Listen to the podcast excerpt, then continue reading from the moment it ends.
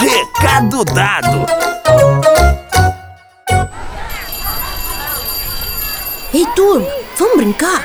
Ah, eu sinto muito, mas preciso ir à biblioteca. As provas estão chegando e preciso me preparar para elas. Ah, Sabino, mas ainda falta uma semana. É verdade. E você pode estudar à tarde, amigão. Vamos aproveitar agora. Três dias depois. Amigos!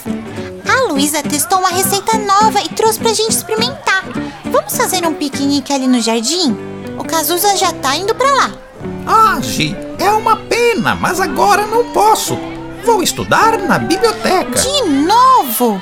Mas você já fez isso a semana toda, Sabino. É mesmo, amigão?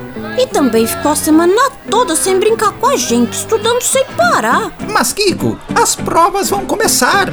Não posso perder tempo de estudo. Peraí, Sabino. Mas quem disse que brincar é perder tempo? Boa pergunta, Noguinho. O meu pai sempre diz que descansar e se divertir é tão importante quanto estudar e trabalhar. É verdade, meu pai também diz isso. Toda vez que eu tô estudando, ele sempre me chama pra fazer uma pausa, sabe? Ele diz que isso até ajuda a gente a entender melhor aquilo que estudou. É como tá na Bíblia. Existe tempo pra tudo. A gente tem que tomar cuidado para não estudar demais e nem de menos. O que acha de usar o recreio para descansar a mente? É. Acho que vocês têm razão.